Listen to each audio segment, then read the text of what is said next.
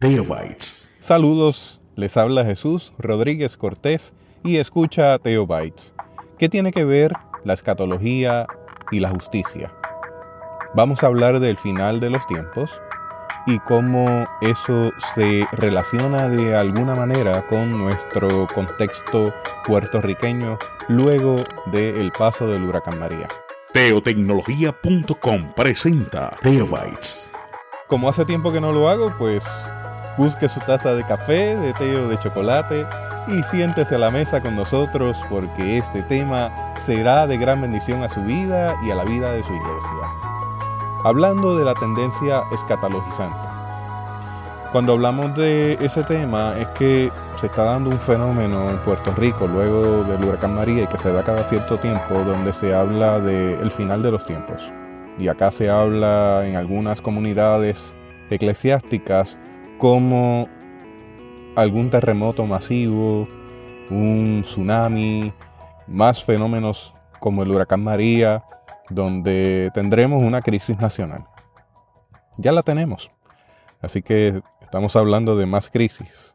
Y me propongo hablar de este tema en términos teológicos, el tema del reino de Dios, de cómo ese reino de Dios habrá de venir. Y amarrarlo un poco con algo que podríamos llamar la doctrina del trauma. Cómo a través del trauma se va dando una tendencia escatológica y qué implicaciones tiene eso para el pueblo y para nuestras comunidades de fe. Pero vamos a empezar definiendo, porque yo creo que, es importante definir, no sin hacer la salvedad y dejar claro desde un principio, yo creo en la segunda venida. Así que habiendo dejado eso a un lado, vamos a hablar por unos momentos sobre la visión y sobre los temas teológicos que giran en torno a la escatología. La tendencia escatologizante se refiere a la lectura de los textos bíblicos con la creencia de que esos hablan de una transformación inminente y radical del mundo presente por el poder de Dios. Si Jesús es el sujeto y su regreso se ha retrasado, esto podría explicar la tendencia a leer los textos escatológicos buscando otros significados más allá de la transformación inminente y radical. Vamos a definir en escatología. ¿Qué es escatología? La escatología es el estudio de las últimas cosas, los últimos tiempos o el final del mundo. También se refiere a las dimensiones que incluyen la segunda venida del Señor y el juicio final. Existen varios términos escatológicos a considerar en esta conversación, pues dependiendo de la tradición de la persona, o sea, usted tiene una tradición evangélica, una tradición cristiana, y dependiendo de esa tradición usted va a tener diferentes ideas sobre lo que es la venida eh, de, ese, de ese final, de ese momento escatológico. Y pues habrá temas de una o en varios de, de, estos, de estas definiciones cortas que voy a dar. Y son las siguientes. Se habla de escatología colectiva que son los eventos del fin relacionados al universo y a la raza humana, y en ese enfoque se anticipa el triunfo final del reino del Señor, en el cual todas las cosas estarán sujetas a Cristo, y pues en este tiempo ocurrirá la resurrección, el juicio y la transformación del mundo. Otra posición sería la escatología consistente. Eso, ese punto se estableció de acuerdo a Albert Schweitzer y otras personas que eran estudiosas del tema, en la cual se establecía que las enseñanzas de Jesús eran escatológicas en naturaleza. Es decir, que plantearon que Jesús había creído erróneamente, o que pudo haber creído alguna, algún, otro, algún otro punto de vista sobre el final de los tiempos y que ese final sería pronto. Otra opción u otro tema, otro foco sobre la escatología sería la escatología cósmica, que se refiere al estudio de las últimas cosas en relación con todos los elementos del cosmos, incluyendo al ser humano. O sea que eso incluye de alguna manera un cataclismo, el final de las cosas, el final de lo creado. Se habla de una escatología futurista, que es el punto de vista de que todos los eventos escatológicos indicados en las escrituras están reservados para el futuro y que ese punto de vista ha sido uno de, mayor amarre a nivel de la comunidad teológica a través de los tiempos. O sea, decir que el texto bíblico es eh, un texto que habrá de cumplirse, particularmente esos textos escatológicos. Hablamos de una escatología realizada, que es el punto de vista que establece que los pasajes del Nuevo Testamento no tienen referencia futura, pero que deben ser entendidos en el contexto vital de la persona a la luz de la vida y ministerio de Jesús. Está la escatología inaugurada, que es una combinación de la escatología futurista y la escatología realizada. El, escatón ha venido por medio de la resurrección de Jesucristo, mientras que hay también otros eventos, tales como la venida del Señor y la resurrección de los muertos que se dará en el futuro. La escatología ha sido inaugurada por medio de la muerte y resurrección de Jesucristo, pero aún hay un futuro. Se habla de la escatología individual, que es el estudio de la escatología al nivel individual, que incluye la muerte, el juicio, la resurrección de cada individuo. Se habla de la escatología proléptica, que es un punto de vista que combina la escatología consistente con la escatología realizada, es decir, que establece que el reino de Dios se hace presente en el mismo Jesús y que será culminado en el futuro. Está la escatología simbólica que establece que los pasajes del Nuevo Testamento, o sea, los pasajes bíblicos escatológicos del Nuevo Testamento se toman seriamente y que los mismos deben interpretarse simbólicamente, no literalmente. Indica que la existencia humana nunca se culmina a través de la historia solamente. Eso, eso da un matiz de, de la historia que va en espiral y que va repitiendo una serie de ciclos y de eventos a través de la historia. Está la escatología teleológica, que es el punto de vista que establece que los eventos escatológicos mencionados en las escrituras no son eventos que van a ocurrir en el fin de los tiempos, más bien son eventos que van ocurriendo en el transcurso de la historia, como le iba mencionando, en forma de espiral, y la humanidad, en los cuales entonces la generación encuentra cada una en diferentes momentos de la historia, una escatología cristiana con sentido. Me explico, que se van dando una serie de eventos en espiral y que cada generación va encontrando su propia escatología cristiana a través de los tiempos, en la repetición o en, la, en, el, en el hilvanarse de la historia a través del tiempo. Está también, y me gustaron estas dos definiciones, eh, eh, no las había escuchado anteriormente, pero las comparto con ustedes, está la escatomanía. que es un término popular que se ha dado a la preocupación intensa sobre el final de los tiempos. O sea, hay personas que se enfocan solamente en el final de los tiempos, en esa escatología. Eh, se habla de gente entonces que, usa la escatología como una forma de proselitismo, es decir, que usa la escatología para provocar que la gente se arrepienta y se convierta de sus caminos. Está la escatofobia. La escatofobia es un término popular que se ha dado al temor que causa discutir o estudiar el tema de los últimos tiempos. A mí me dio en algún momento escatofobia, eh, particularmente porque de niño en casa se veía muchas series de televisión de ciencia, de ciencia ficción y yo recuerdo eh, había un programa en español que se llamaba Las profecías de Nostradamus y que manejaba toda numerología y los eventos y, y el nacimiento del anticristo y de cómo en el 2000 todo culminaba. Bueno, era, era todo una serie de, cosas agarradas por los pelos eh, y que provocaba en mí una fobia al tema escatológico. Con el tiempo, pues uno se va dando cuenta que el tema escatológico es, eh, es importante en nuestra vida, le da forma a nuestra fe y así lo creo. A mí me encanta este tema. Viendo eh, eh, un poco más sobre Albert Schweitzer, Albert Schweitzer eh, pudo insinuar de alguna manera que, Jesús quizás creía que el final de los tiempos era pronto y que no era pronto y que era después y que hubo quizás alguna equivocación en el camino. Pero comparto algo más. Albert Schweitzer, antes de que dejara la carrera distinguida que tenía en la universidad y que fuera médico misionero en África, escribió varios estudios teológicos. Y él tomó un punto de vista en el desarrollo de Joan's Ways sobre elementos de la enseñanza de Jesús y de la manera en que la iglesia primitiva puso atención en el tema del final de los tiempos.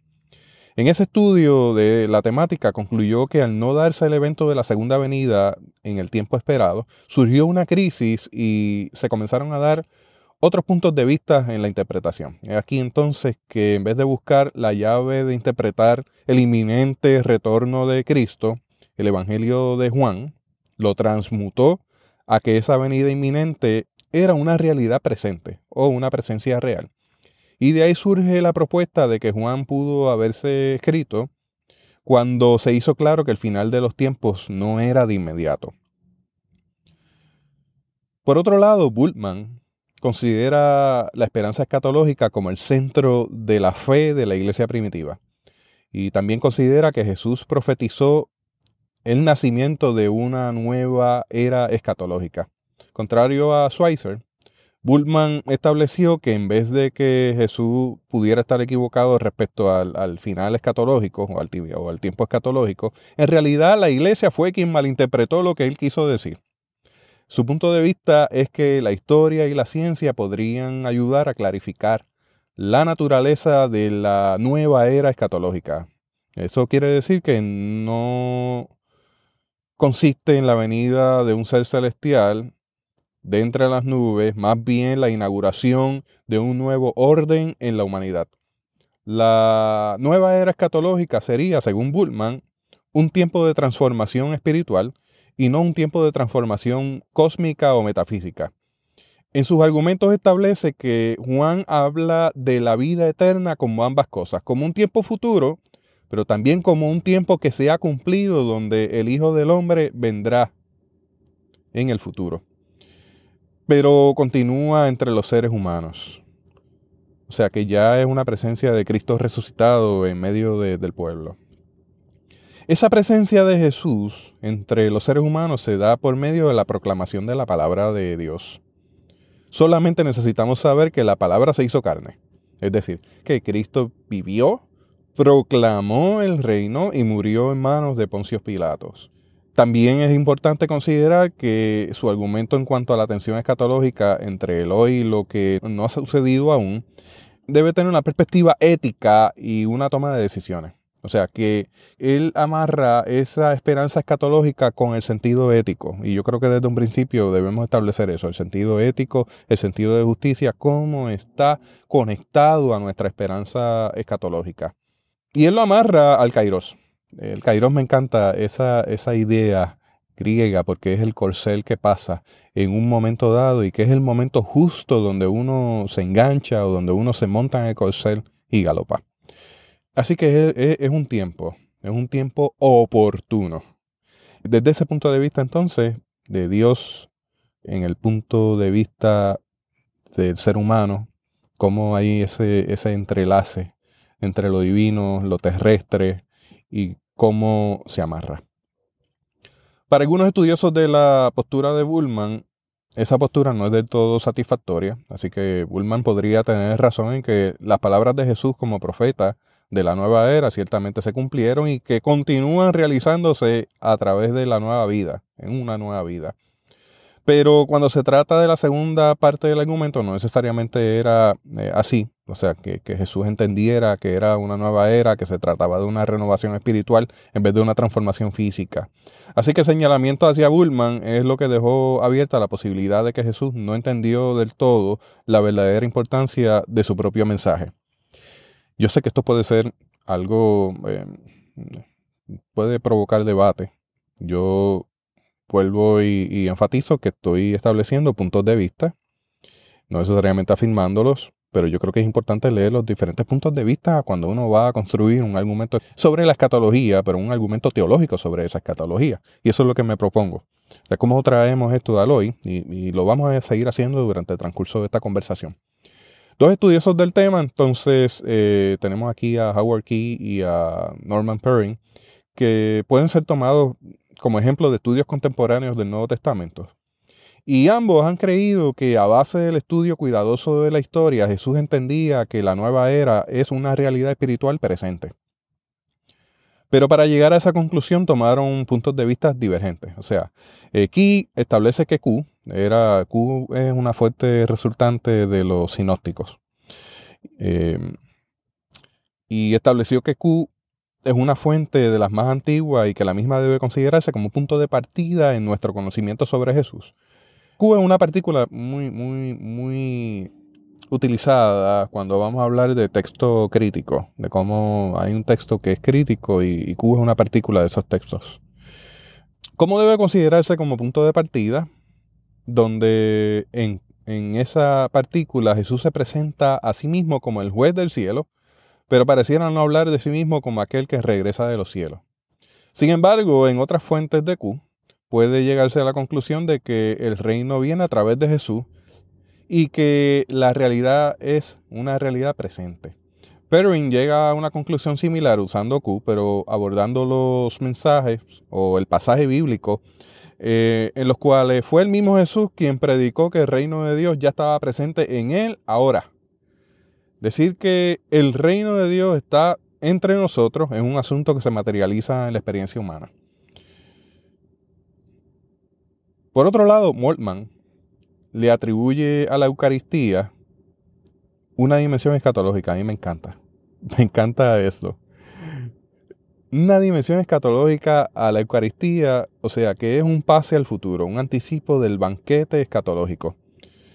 Eh, habla de la Eucaristía o de la Cena del Señor como el grupo que se celebra en esa Santa Cena, el cual entiende que es un festín de amor, que implica la celebración de la vida, la hermandad, la esperanza, el trabajo por la paz y la justicia del mundo.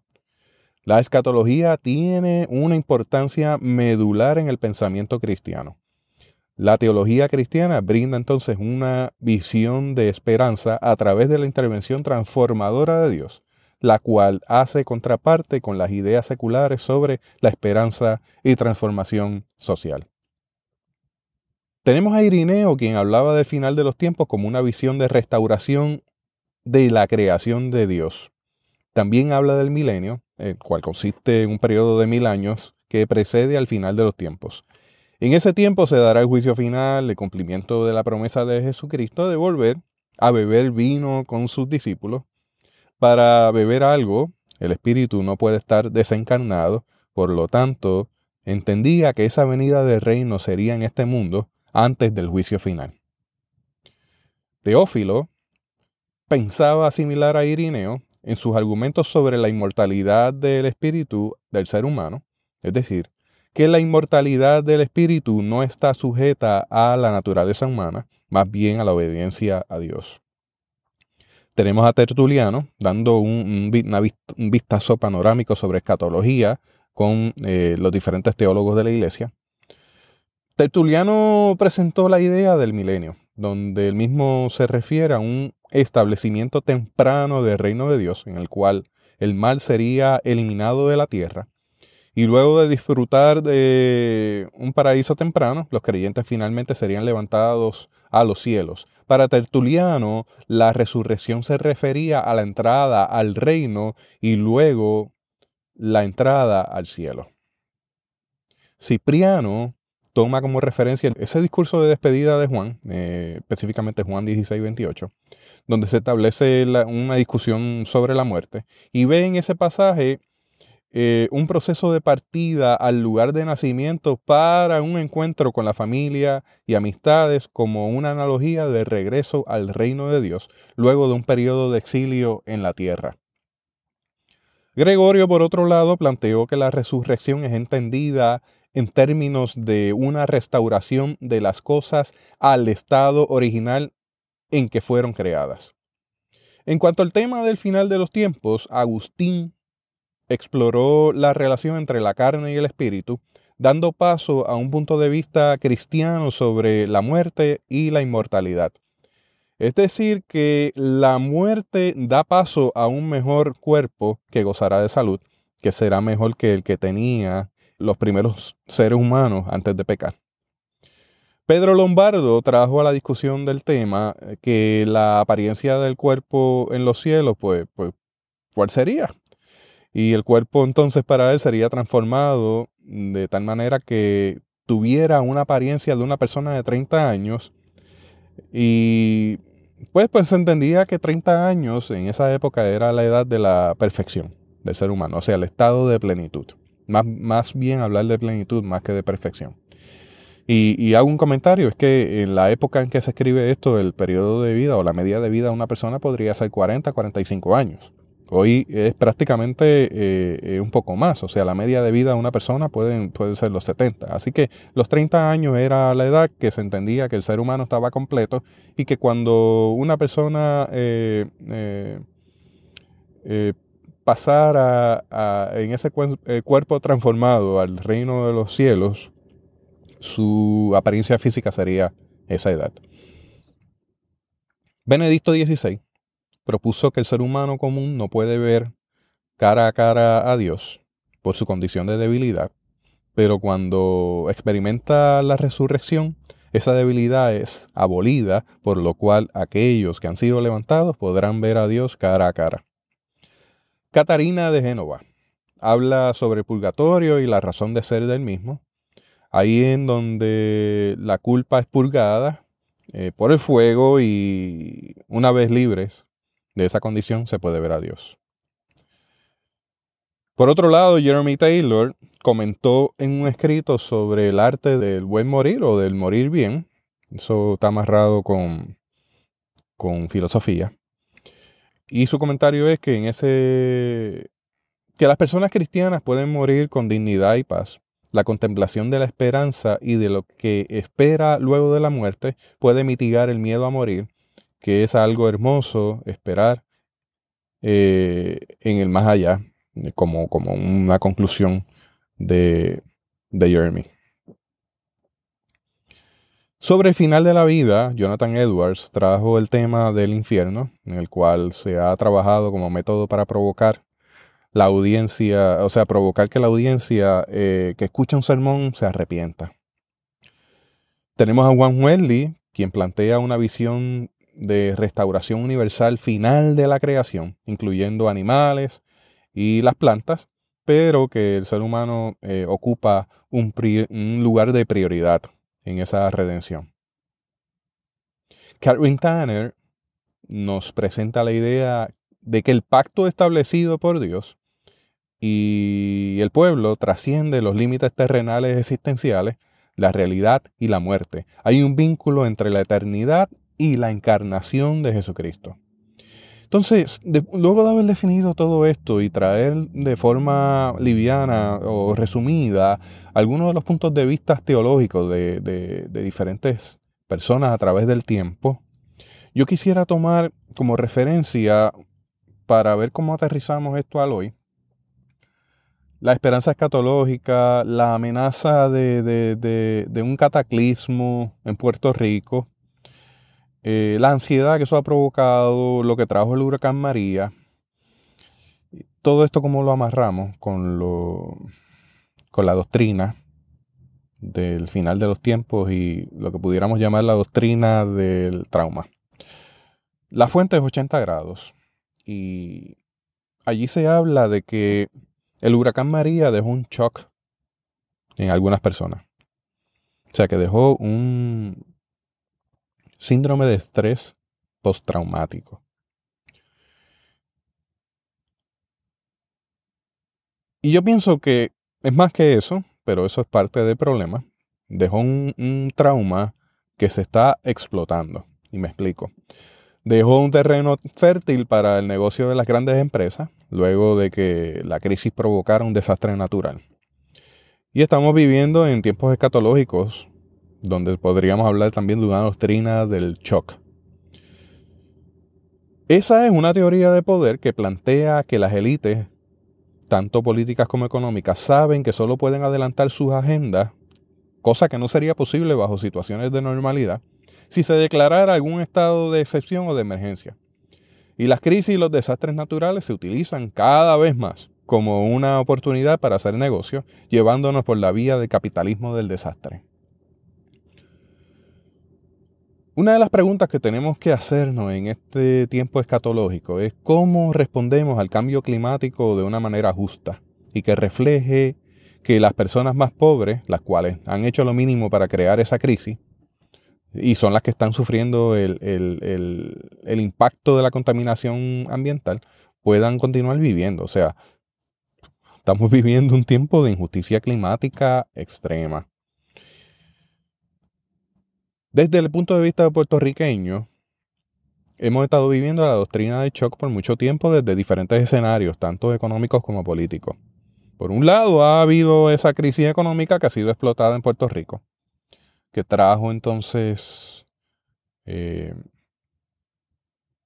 una movida económica que se le llamó promesa, con, eh, eh, como, como un ejemplo concreto de que tenemos un estado de excepción de emergencia que se convierte en la excusa para echar a un lado cualquier pretensión personal o del gobierno propio a eso se le suma entonces una agenda de privatización y austeridad.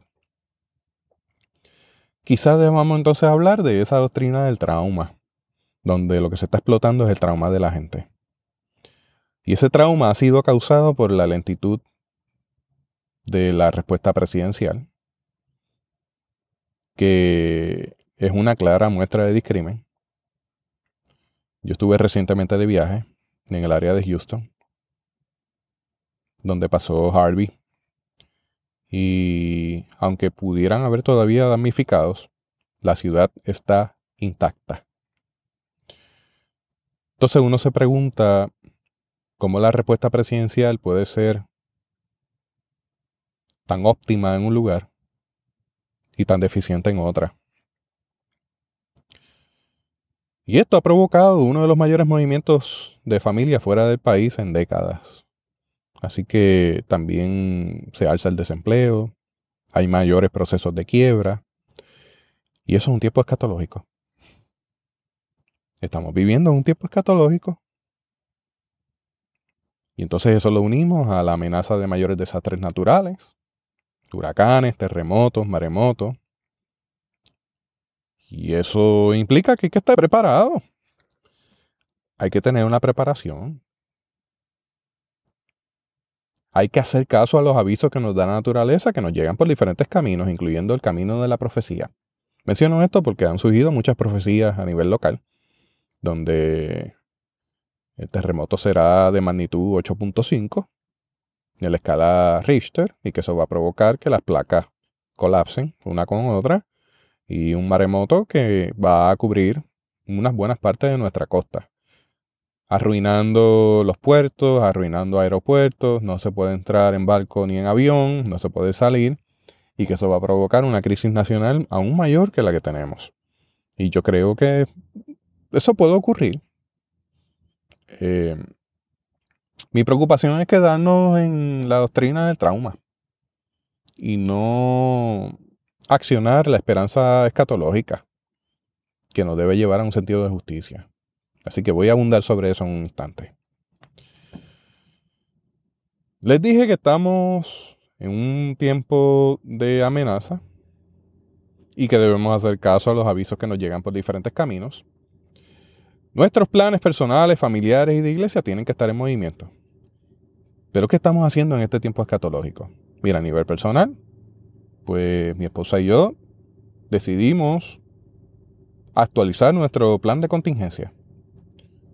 Un ejemplo simple fue que nos quedamos sin comunicaciones cuando ocurrió el huracán María. Para ustedes no es secreto que yo trabajo en la industria de telecomunicaciones y yo mismo no tenía comunicaciones. Eh, solamente en unos puntos muy pequeños, no, unos espacios muy pequeños había comunicación, todo estaba en el piso. Y parte del proceso de innovación en ese plan de contingencia es que me certifiqué con la FCC, con la Federal Communication Commission, saqué una licencia de radio y he construido una red de radio para comunicaciones intrafamiliares. Para que la distancia ni, los problemas que puedan surgir a través de las redes celulares, pues, pues interrumpan los procesos de comunicación. ¿Por qué llego hasta ahí? Porque mi suegro y mi suegra estaban en su casa durante el huracán. Ellos perdieron parte de su techo. Yo no supe de ellos en cuatro días. Entonces eso se convierte en una experiencia traumática para la familia porque uno no sabe si está bien si no están bien, pero uno no puede llegar y ellos no pueden salir. ¿Qué estamos haciendo en este tiempo escatológico? Pensando en que solo se salva el alma, que es lo importante. Y que el cuerpo, pues, hasta que nuestra realidad no cambie, pues se queda a un lado. ¿Qué se salva? Quizá encerrándonos hasta que llegue el reino y guardándonos en santidad, ignorando todo nuestro entorno para no contaminarnos con el mundo y para que el Señor nos encuentre intacto cuando regrese. Quizás pensamos en este momento escatológico que tenemos que cumplir con un itinerario escatológico para que llegue el reino de Dios. El problema de estas opciones es que radican en la manipulación del ser humano para que el reino de Dios se establezca. Y yo creo que ahí está el error. Nosotros no tenemos control de los tiempos escatológicos. Nadie sabe el día ni la hora. El problema con esto es que asumimos el, riesgo de, de una práctica escapista. Pero la fe nos hace retomar nuestro lugar aquí en la tierra y ahora. Y debemos pensar en el alma y en el cuerpo como parte de una misma persona, hablando así de una salvación integral. ¿Por qué? Porque a través de los tiempos y de la historia, el fragmentar el ser humano trae consigo implicaciones políticas y sociales que justifican la opresión y el discrimen. Por otro lado, tenemos el riesgo de asumir una filosofía que nos permite vivir una fe sin riesgo, que sea escapista, que sea enajenante.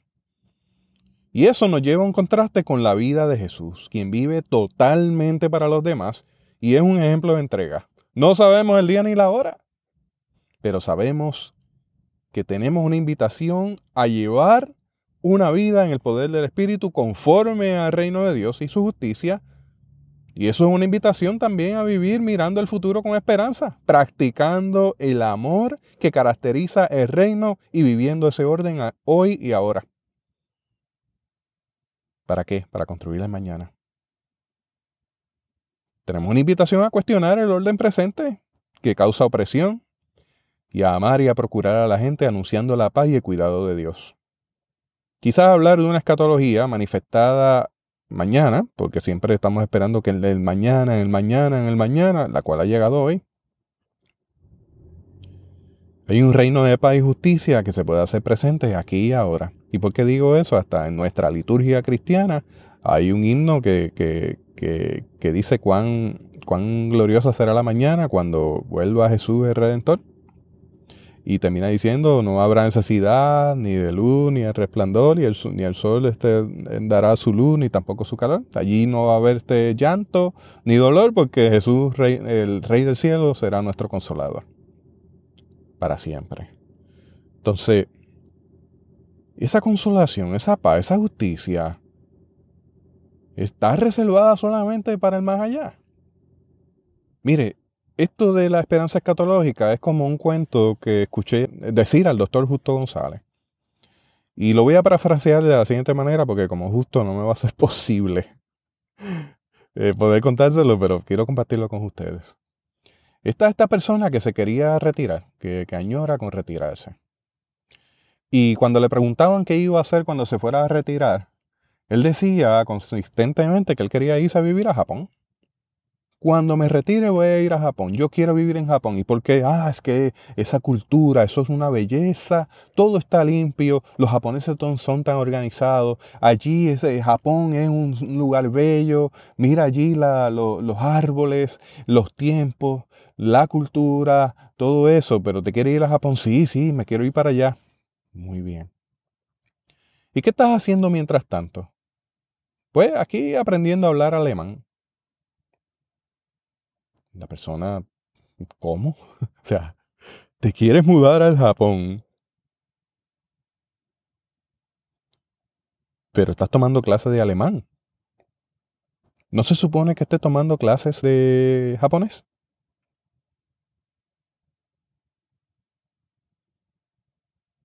Y se le hace la pregunta a la persona que se quiere retirar de Japón. Además de, estar aprendiendo japonés, que estás practicando cómo, cómo sentarte, estás, estás haciendo ejercicio. ¿Pero por qué? Porque el japonés común se sienta a comer en el piso. Y si tú no estiras, si no tienes buena condición física, sentarte en el piso va a ser un problema. Pues no. Bueno, y, y estás practicando a comer pescado crudo. Porque si vas a comer, parte de la cocina japonesa incluye el sashimi. Y el sashimi es pescado crudo. Y si tú no practicas y, adiestras tu estómago, te va a caer mal esa comida. Una persona que se quiere mudar al Japón cuando se retire, que no come, no practica, ni habla conforme a la cultura japonesa. Y eso es lo que nos pasa a veces en la esperanza escatológica.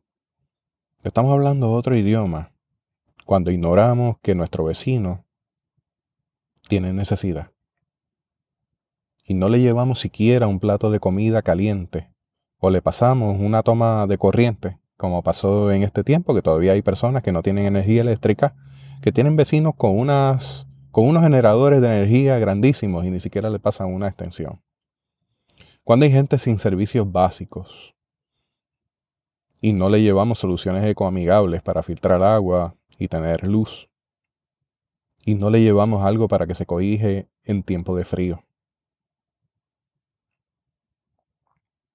A veces preferimos en esta esperanza escatológica entretenernos jugando a que tenemos que defender a Dios, tomando su voluntad en nuestras manos y pretender conocer lo infinito de Él, especulando lo que no nos corresponde. A hablar de casos que he vivido. En este tiempo escatológico, luego de María, he tenido que enrollarme las mangas,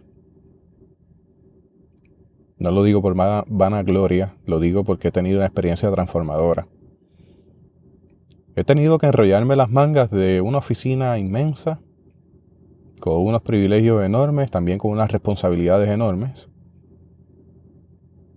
y lanzarme a la calle con mi equipo de trabajo, a ver por dónde restablecemos los servicios básicos. Abandonar mi posición gerencial para asumir una posición de técnico. Entonces es negarse a uno mismo, abandonar la comunidad y caminar con el pueblo. Bendiciones grandes he tenido de caminar con la gente. Y sustos también. Me metí en un área donde había un punto de drogas, acá se le llama así, un lugar en donde se vendían eh, drogas. Y luego que hicimos el trabajo, fuimos enfrentados por una persona con cuchillas para sacarnos de allí. Quería que nos detuviéramos a todo lugar. Lo que hicimos fue que paramos o que detuvimos un poco el paso para que la persona que venía corriendo con el arma hacia nosotros se detuviera y dejara de correr y una vez se estaba acercando pensando que, íbamos a acceder a, hablar, pues aceleramos súbitamente y nos fuimos. Con la persona detrás de nosotros, donde comenzó a golpear el, vehículo con el, con el, cuchillo que tenía en la mano, que es un cuchillo grande, acá, acá en Puerto Rico se le llama un machete. Entonces asumir el riesgo, encontrarse con que hay un pueblo trastocado en su cultura, en sus valores y que sigue siendo víctima de los eventos que están ocurriendo.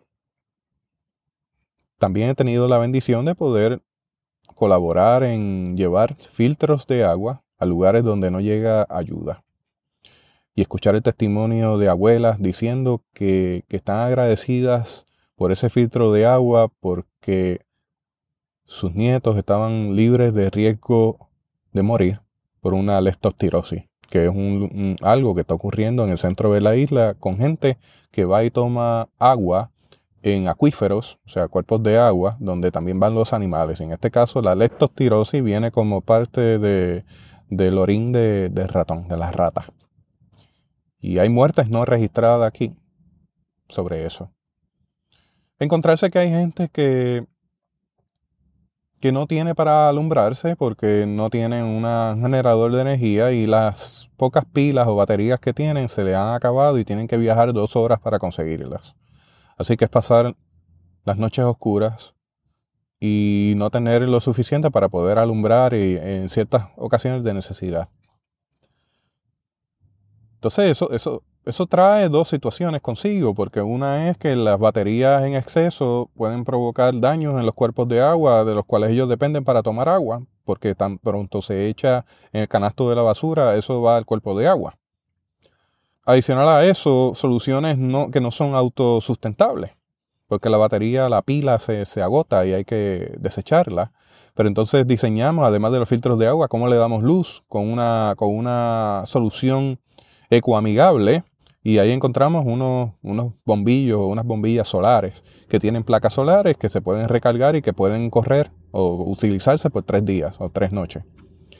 Eh, así que, hemos levantado una campaña no solamente para conseguir los filtros a través de, de hermanos de la iglesia, también para conseguir bombillos o lámparas solares y puse una orden hace dos días de 100 lámparas solares con una donación que mi iglesia madre, la Iglesia Cristiana Discípulos de Cristo del barrio Espinosa en Dorado, tuvo a bien eh, hacer al haber escuchado hablar de estos temas. Entonces le estamos llevando luz. Ya hemos repartido unas cuantas. Nuestro amigo Melvin Rivera Velázquez del podcast Cambio 180 envió 20 eh, lámparas solares que fueron repartidas en el lugar en donde le hablo y va a enviar 20 más. Así que hemos estado en esa misión de acompañar al pueblo llevándole no solamente palabras, o sea, más allá de algo proselitista, eh, usando el final de los tiempos para que se arrepientan y reconozcan al Señor como Salvador personal y se salven. Más allá de eso es eh, llevar un, evangelio que, que encarna el reino de Dios que permite que el reino de Dios se manifieste aquí ahora. Una persona que recibe agua limpia y que tiene para poder alumbrarse, para poder cumplir con sus necesidades básicas. Es algo que un, un ser humano necesita. Es darle dignidad. Porque las agencias que han estado a cargo de repartir las provisiones en ocasiones no llegan a esos lugares. Yo llegué a uno en, una, en, un, en un vehículo de, de 4x4 porque la caída de la carretera fue tan grave que no hay otra manera de subir. Y son familias que no reciben provisiones porque los camiones de provisiones no pueden llegar por ahí, uno, y dos, eh, tan pronto llegan al área, se dan media vuelta y se van. Esa gente nunca van a tener energía eléctrica, no reciben provisiones, la poco combustible que tiene lo tienen que, invertir en, bajar a buscar provisiones en viajes de dos horas para volver, para, para tener una descompensación constante. Vuelvo y pregunto, ¿qué estamos haciendo en este tiempo escatológico? ¿Encerrándonos hasta que llegue el, reino de Dios? ¿Pensando que tenemos que cumplir con un itinerario para que llegue el reino de Dios? ¿O viviendo el reino de Dios en cada instancia de la vida, procurando que sea Jesucristo resucitado presente en cada momento. Y hay que hablar de vivir ese lenguaje del reino de Dios. Nos ayude Dios a afirmar la esperanza en los tiempos escatológicos que nos ha tocado vivir. Y quiero dejarle aquí con una reflexión o un, básicamente eh, algo que escribió Daniel Migliore que habla sobre la esperanza y la ética. La esperanza y la ética van de la mano. Las enseñanzas del Nuevo Testamento sobre la escatología hallan que el resultado de esperar es vivir con ética, más allá de las especulaciones sobre el cumplimiento del regreso de nuestro Señor y Salvador Jesucristo. Por lo tanto, además de la esperanza de ver a Cristo, la promesa de la vida eterna y la resurrección de entre los muertos, el compromiso de trabajar a favor de la justicia y por la paz es nuestro compromiso aquí y ahora en el mundo que nos rodea. Nos ayude Dios a afirmar la esperanza en los tiempos escatológicos que nos ha tocado vivir. Yo quiero invitarle a que usted considere el tema de los últimos tiempos y de cómo cada persona vive en los últimos tiempos, con sus crisis de vida, con sus situaciones, y cómo usted y yo podemos encarnar el reino aquí ahora, porque hay un reino que se hace presente en los tiempos. Como le dije en un inicio, yo creo en la segunda venida. Yo sé que Jesucristo habrá de volver por su iglesia y levantarla. Mientras tanto, ¿qué vamos a hacer? Estamos viviendo en los tiempos de la doctrina del trauma. ¿Qué respuesta sigue teniendo la iglesia en esta época que nos ha tocado vivir? Le invito a compartir este podcast con alguna persona que le interese este tema, también le invito a escribir. Me puede escribir a través de la página de podcast www.teobytes.com. Esto es parte de una reforma que estoy tratando de hacer en el podcast. He estado muy ocupado, no he podido producir. Este podcast se basa en entrevistas y mi profesor, el doctor Francisco Javier Goitía, para que estoy haciendo este audio en primer lugar, me retó y me dijo, bueno, argumento teológico que hayas construido, yo quiero escucharlo. Déjame escucharlo en audio, déjame ver cómo te va, te voy a evaluar y ya veremos cuál es el resultado de esto. Hasta aquí esta edición de Teo Bytes.